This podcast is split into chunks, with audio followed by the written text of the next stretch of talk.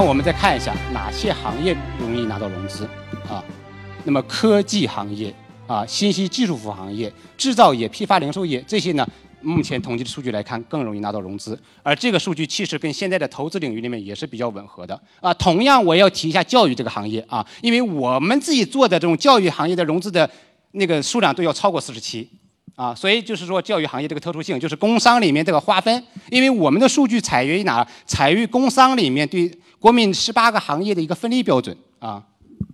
也就是说，科学技术啊、信息软件、信息这个其实就是我们说的互联网啊，就是互联网啊，以及制造业、批发零售、租赁、商务服务业，他们是最容易拿到融资的这个几个典型行业。OK，那么下一个很有意思的来了，哪些地区更容易拿到融资？你会发现北京遥遥领先，北京遥遥领先，北京去年达到三千五百家。那么其次是广东、上海、山的山东、浙江、江苏，都是拿到股权融资比较低的一个地区。所以你会发现，虽然北京设立公司的数量排在十四位之外，但是在后面这些数据里面，它在逐步提升，到了啊，到了这个股权融资的时候，它已经排在第一位了。所以大家也都知道啊，在北京这个资本是最最最最丰富的，对吧？创业项目的话呢，基本上也是比较多的。那么我们看了全国的情况，我们再来看一些重点城市的情况啊。重点城市其实也是这样一个特点，北京呢啊遥遥领先啊，上海、深圳、杭州、广州随后啊。那么这个跟我们现实中的观念也比较吻合啊。你做投资的，那基本上可能也是这样一个印象。OK，这个也是很有意思的一个数据，投资人会比较感兴趣，创业者会比较感兴趣啊。那么在二零一八年里拿到融资这些公司，他们向投资人稀释了多少股权呢？啊，也就是说，如果你向熊总出让这个这个融资，那稀释股权比例在百分之十以下的，那基本上在百分之十九点二左右，啊，也就是说，你稀释的股权比例低于百分之十的公司占了百分之十九点二。百分之十到百分之二十之间呢，占了百分之二十九；二十到三十呢，占了百分之二十二；那么三十到四十呢，占了百分之十七；四十到五十呢，占了百分之十一；五十以上的，我们就把把它列到怎么哪里去了？并购里面去了。啊，虽然它本身可能也是一个融资行为，但是我们觉得，嗯，那就没完没了了，因为我没有办法做一个很好的界限划分，所以五十以内的，我们把它视为一个股权融资。那么你就会发现，百分之十到百分之三十之间是融资过程中稀释股权比例。频率最高的，啊，你基本上这个跟我的观念也很吻合啊，在跟各位投资人基本上也是这样，对吧？就是你你投一个项目的时候，基本希望它稀释股权比例也是在百分之十到百分之三十之间。OK，那么我们再看一个，呃，一个所谓的趋势，这个趋势的话也会影响到各位投资人和创业者，你对二零一九年股权资那个融资市场的一个基本判断。我们看到从二零一零年到二零一六年。都是一个上升的趋势，从二零一四年开始是一个直线的上升，到二零一六年达到一个顶点，二零一六年达到顶点，二零一六年是创业最火的时候，对吧？是资本市场最不理性的时候，对吧？是投资人遍地的时候，是创业者遍地的时候，对吧？是拿一个 PPT 就能融到融资的时候，对吧？那么从二零一六年开始，啊，在下降，啊，二零一七年变成两万二了，二零一八年变成一万六了，啊，那么二零一九年会怎么样呢？啊，有可能还要降低，对吧？前两天有一个段子，说是这个二零一九年是过去十年里面最差的一年，但是是未来十年里面最好的一年，对吧？所以这个我们在那个下面的论坛的时候会问问个别这个各位这个投资人嘉宾，你们觉得二零一九年投资会怎么样？OK，那个我们进入到这个篇章啊，前面的话有老师也提到了用股权解决人的问题。呃，我同样持有这样一个观点，在中国做企业做创业，人往往是最核心的，啊，人往往是最核心的，啊，所以就是我们有一个单独的篇章叫股权激励篇，啊，股权激励篇。那么我们看股权激励上有一些什么样的一些数据特征啊？我们看我们是这样描述的话，我们股权激励的数据是：二零一八年有多少公司通过持股平台进行了股权激励？这里面我要解释一下，股权激励的话，它其实有不同的法律架构。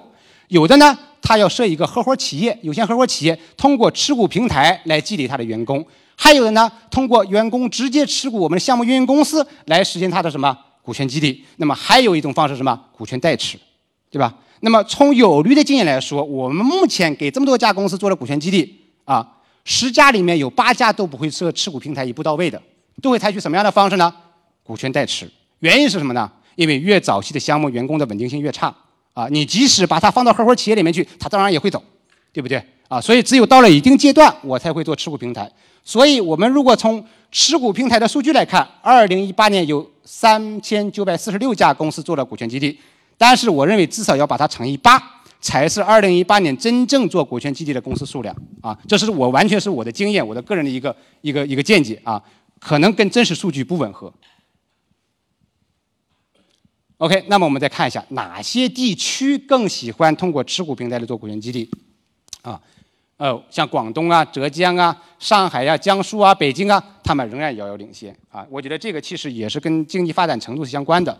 但是，就像我前面说了，北京的公司的数量并不是最多的。那么，在资本和股权，包括股权激励的运作方面，北京在逐渐的上升啊，逐渐的上升。那后面那些就比较少了。OK，那我们看一下这个历史的趋势。从二零一零年一直到二零一八年啊，那这个跟我们前面那个趋势是基本的吻合的啊，跟融资的趋势也是基本吻合的啊。二零一四年开始有一个比较大的增长，到二零一五、二零一六啊，那就到了顶峰了。二零一七年开始下降，二零一八年就降得更多了。二零一九年啊，我前两天跟我的小伙伴还说啊，公司业务的法律服务，二零一九年可能会会会会会会这个这个会呃数量会减少啊，或可能会数量会减少啊。OK，我们再看下一个篇章啊，因为时间关系，我要加快一点速度啊。股权并购篇啊，股权并购，我认为它的一个很大的价值，对于我们做企业来说，就是实现你的股权价值啊。你怎么把你的股权价值实现啊？就是其实就是并购或者上市啊。上市我们后面会讲，我们讲股权并购篇啊。那么，二零一八年有多少公司发生了股权并购呢？啊，我们的数据显示是三十五万家。啊，这个数据肯定你会觉得多，啊，因为你觉得你身边没有这么多公司被并购，对不对？你感觉一定多。那么我要解释一下，我们在这里面对于股权并购的一个定义，我们是一个法律的定义，什么意思呢？当一个公司你的股权被外部的股东收购了百分之五十以上，我们就认为你发生了一个什么股权并购，啊，所以跟你常规理解的商业并购是有差异的。比如说，美团收购了摩拜，啊，全资收购，对吧？啊，那么他百分之百把股权给卖掉了，啊，这就是大家耳熟能详的一些案例啊。但是有很多的案例你并不知道的，啊，并不知道的，所以这个数量肯定是要超过你们所理解那个商业并购的股权并购。啊，那么这个并购里面，它其实分两个类型，一个是自然人并购，一个是法人并购。那这个我就简单说一下，自然人并购的数量要远远超过法人并购，而法人并购更接近于大家观念中的一个商业并购。那么商业并购有什么样的特点呢？啊，这个是很有意思的啊。这个数据出来之前的话，其实跟我的意意识也是不一样的啊。我认为控股并购可能会更多，对吧？因为很多公司在收购的时候，并不是一步到位的全部买走。但是真实的数据显示，在法人并购的一共十二万的数据里面，有十万是全资的并购，什么意思呢？就是收购方把这个公司的股东全部股权全部给买走了，啊，如果不是全部买走，只是收购了百分之五十以上，没有百分之百，我们叫一个控股的并购。所以大家的公司如果以后有并购的机会的话，那你也可以知道数据是这样的，啊，那么哪些行业容易被发生这个所谓这个法人并购呢？啊，那么比如说租赁啊、批发零售、科技服务啊、建筑、房地产，以制造业，还有这个软件信息技术行业，他们是发生并购的比较集中的行业啊，比较集中的行业啊，这个跟我们现实也比较吻合。那么哪些地区更容易发生并购呢？啊，那么这个其实你会发现，北京又往上上升了一位啊，那么它已经排到第三了啊。广东这个地区啊，真的是很特殊。啊啊，基本上在各个数据里面都是领领先的，只有在个别的数据里面它没有领先。OK，这是重点城市的一个数据对比啊，大家也看一下，因为重点城市更具有代表性啊。我们看一下深圳，其实数据是比较高的，其次是北京、上海、广州、成都、重庆啊这些比较代表的城市。天津啊，天津我原来认为天津的数据要好于这个这个这个现在这个数据的啊，但是天津的数据的话其实是比较低的啊。我们也了解了一下，天津这个工商系统也有一个问题，就是数据的信息更新啊不是那么及时啊。因为从我服务客户的角度来说，我知道很多人把他的持股平台啊，包括一些企业都放在天津去注册的啊，所以这个数据是因为他们的系统的滞后性造成的啊。OK，这是一个趋势的问题啊，趋势的问题。那么跟前面的走势啊是比较接近的啊。从二零一六年、二零一零年到二零一七年都是一个上升的趋势，但是到二零一八年出现了下降啊，二零一九年也有可能出现下降。OK，我们看这个上市篇啊，上市篇这一篇的话，其实有很多机构也出了一些数据报告啊。我们看一下有率的一个数据报告啊，股权是这样一个中级组。那么二零一八年有多少公司上市了？我先说一下，我们统计这个数据的一个标准，就是我们只统计了上交所、深交所啊、港交所、纽交所和纳斯达克那些小的证券交易所，我们没有统计。首先说明，然后我们的数据是包括了港澳台地区啊，而我们前面那些股权的数据是不包括港澳台的。那么，二零一八年一共有三百二十六家，我相信这个数量是低于很多人的预期的啊。所以，如果说股权并购是大浪淘沙啊，那么做上市那就是巨浪淘沙了。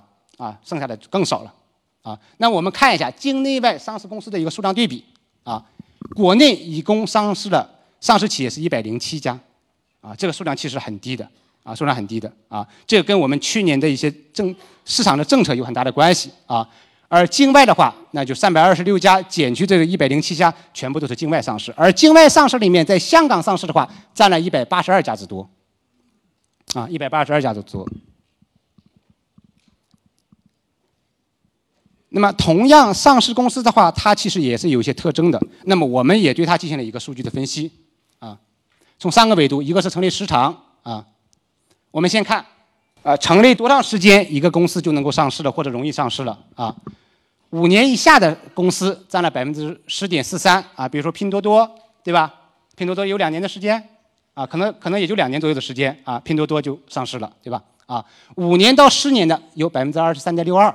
啊，十年到十五年的有百分之二十，十五年到二十年的有百分之二十，啊，二十年以上的有百分之二十五，这个是也是超出我的我的想法的啊，我我不知道成立二十年以上的公司啊，还上市的占那个比例还有这么高啊。那么对于以后啊，下一本的下一步的资本市场，我个人有一点判断，就是我认为五年到十五年这样的公司，他们上市的比例会会进一步的提升啊，会进一步的提升。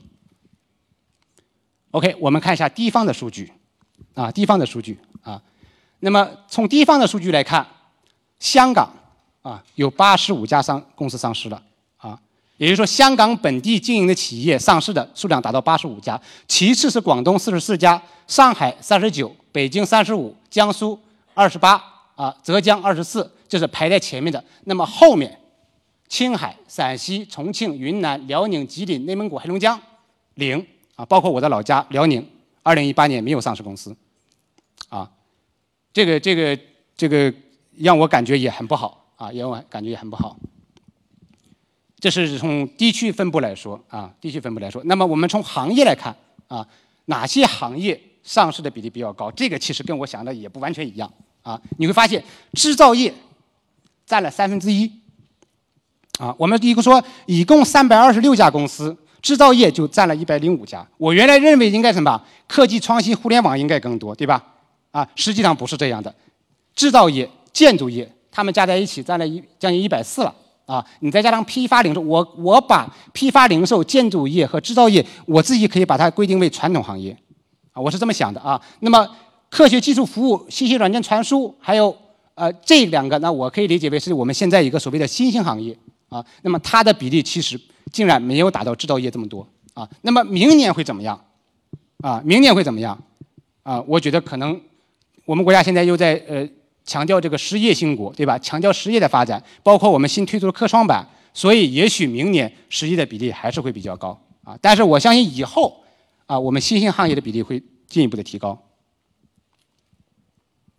我们其实想通过2017年和2018年两年的数据对。下一年度，二零一九年的一个资本上市市场的话，有一个简单的一个分析啊。我们看一下，二零一七年其实是有六百零四家上市公司的，啊，二零一八年呢变成一半了，啊，但是在资金募集总额方面，二零一七年要低于二零一八年的。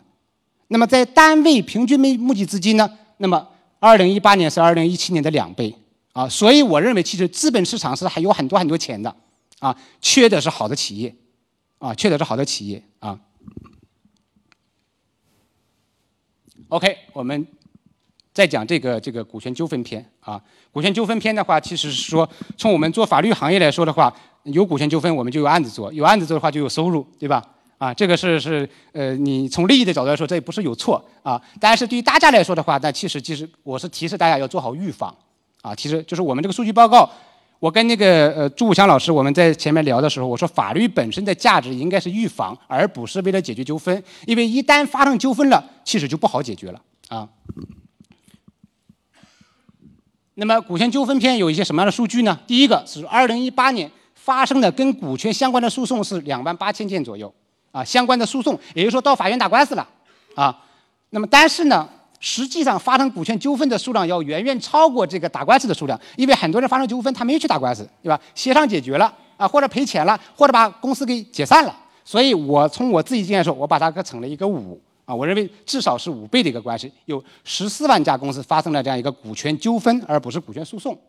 啊，那么哪些原因最容易发生股权纠纷呢？也就是说，在座的各位以后你要注意的呢，股权转让纠纷比例最高，达到了百分之六十一。啊，也就是说，以后你在跟股权打交道的时候，你要最重点预防的就是，我一旦要进行股权转让，我就要找律师了，对吧？但其他方面你也要找律师，是吧？因为不找律师是不行的啊，而其他二十二种原因加在一起，只占了百分之二十三，啊，百分之二十三。这个股东资格确认纠纷，其实就跟我们那个合伙人关系是直直接相关的。如果发生股权纠纷，打了官司，你最终的结果会怎么样？你需要多长时间才能把这事儿搞定？大家看一下这个数据，啊，三十一天、三十天之内就能解决的百分之三十左右，需要九十天的。占了百分之三十五，需要半年的占了百分之十八，以此类推，最长的要超过三百六十五天，所以这个成本很大的。而且从我的经验来说，一个项目一旦股东打官司，因为股权打官司，这个项目只有死路一条。啊，就是这个可能你你不太好理解，就是如果你打官司了，你在哪个阶段就能把这个事儿给搞定啊？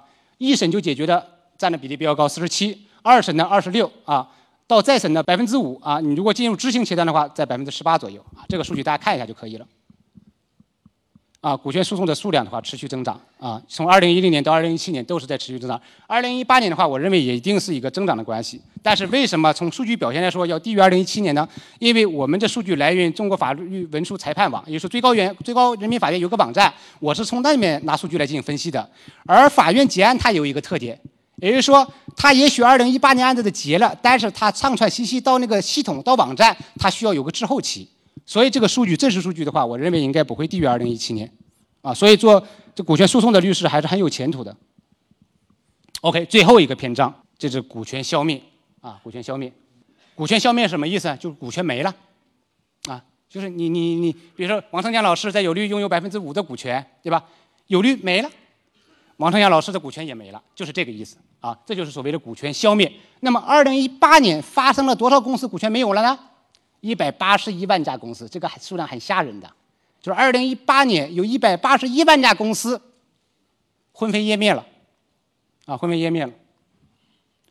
我们知道，二零一八年新成立的公司是多少？那你们没认真听，对吧？六百万家，啊，死掉了多少家？一百八十一万家公司，然后这个股权消灭里面，我其实把它归结为两个类型的消灭啊。如果有法律专家在场，他会说王律师，你后面一个是错的，为什么？吊销以后的话，公司主体还存在的，我还是公司的股东，我还拥有股权呢，对吧？那么从我的实践经验来说，吊销的公司最后的路只有一条，怎么了？注销掉，对吧？有哪个人开公司说我吊销以后你可以恢复原状了？极少啊。所以我把两个数据加到一起了啊。但是你会发现，注销公司的总量还是很高的。啊，这个数据大家看一下就行了啊，因为时间关系，就是哪些地区和哪些行业这个股权消灭的数量最高？啊，呃，这个基本上跟公司的基数是相关的啊。你你是你原来数量越高，那么你死的越多啊，死的越多啊。那么哪些行业？那基本上也是如此啊。但是你会发现啊，科学技术行业的话，它的排名靠前了啊。它原来排名是靠后的啊，在设立数量的话，它排名靠后的。但是你会发现靠前了，建筑业也靠前了啊，建筑业也靠前了。OK，我们看最后一个走势判断。那么从二零一零年一直到二零一八年，整个股权消灭的数量在上升。二零一九年，我认为仍然会持续上升，一定是这样。原因是什么呢？啊，第一个经济形势不太好。第二个呢，国家放松了企业注销的成本和程序，就是更容易注销了。所以很多人原来的僵尸企业，我就给大家解决掉了。所以我认为二零一九年的数据还会持续上升。OK，这就是我今天跟大家分享的内容，占用了大家比较多的时间啊。我在这里面也感谢这个天眼查提供的这个数据的支持啊，希望。我们的一个大数据的报告啊，能给我们各位创业者、企业家、投资人，包括法律它的同行带来一些启发或者是这个这个价值吧啊，因为我们这个确实是辛辛苦苦一个数据一个数据的统计，一个数据一个数据的分析出来的啊，完全是货真价实的。我没有从网上找一点资料，就是找一点别人分析的报告拿来给我用，我们没有这么做啊，我们就是从。无论是我们自己的数据，还是第三方的数据，我们进行了数据的分析。所以我今天也要特别感谢我这些小伙伴啊，他们由一个纯粹的法律工作者变成了一个半个大数据专家啊。同样，我也要感谢我们这个这些数据的合作方。所以，如果你需要有更多的这样一些数据，因为现场的话都拿到了报告了，那么可以去翻一下啊。我在这里可以保证，你翻了以后绝对你对你有价值啊。虽然里面有数据和分析的瑕疵啊，你可以放过去，对吧？你看对你有价值的部分，好不好？好，再一次感谢大家关联我们今天的会议，谢谢。